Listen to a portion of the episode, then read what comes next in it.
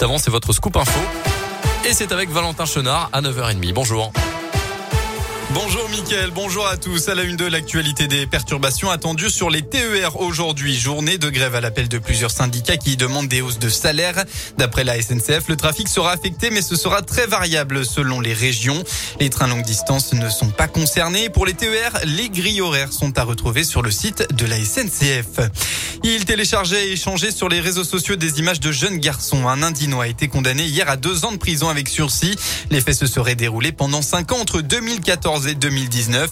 Il avait d'ailleurs en 2019 remis une clé USB au policier qu'il gardait en permanence sur lui d'après le progrès. Elle contenait 415 photos et 18 vidéos. Il se serait par ailleurs connecté 4500 fois en 5 ans sur un site spécialisé.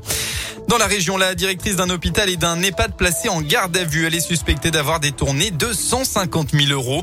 Elle avait embauché un ancien militaire dont elle était très proche pour des prestations finalement fictives dans ces deux établissements de la Loire. En échange, elle percevait une partie euh, de l'argent. Dans le reste de l'actualité, des chiffres du Covid qui ne cessent d'inquiéter. Santé publique France a recensé euh, moins de 20 000 cas positifs au Covid-19 ces dernières 24 heures. Un bilan quotidien des contaminations le plus élevé depuis le 25 août dernier. Les sports en basket, encore un déplacement compliqué pour la JL en Eurocoupe. Après la claque contre Grande Canaria la semaine dernière, une nouvelle défaite contre l'Asvel en championnat dimanche.